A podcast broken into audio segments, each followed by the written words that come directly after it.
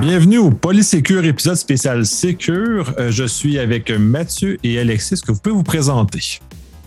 Oui, bonjour. Euh, moi, c'est Alexis de Réjonca. Je suis directeur du bureau de RD de la compagnie I7 euh, basée à Montréal.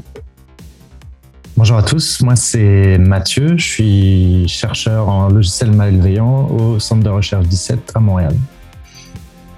Super. Est-ce que vous pouvez me présenter votre conférence que vous allez faire au Secure un peu, puis aller voir jusque ce que vous allez explorer?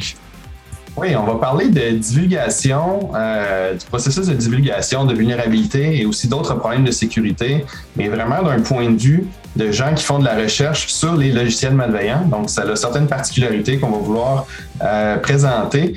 Euh, oui, on a affaire avec la divulgation de vulnérabilité comme telle, mais aussi ce qui est le plus souvent, euh, ce qui arrive le plus souvent dans notre métier, c'est de la divulgation de compromission dans le cadre d'attaques sur la chaîne euh, d'approvisionnement logiciel.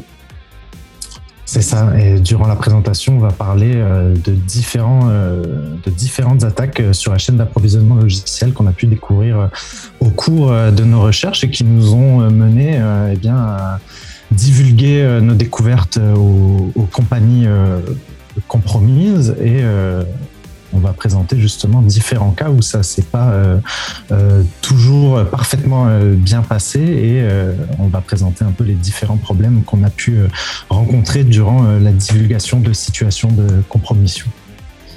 On va terminer avec des, grandes lignes, des grandes conclusions, des recommandations pour que les processus de divulgation s'améliorent, deviennent plus efficaces avec le temps.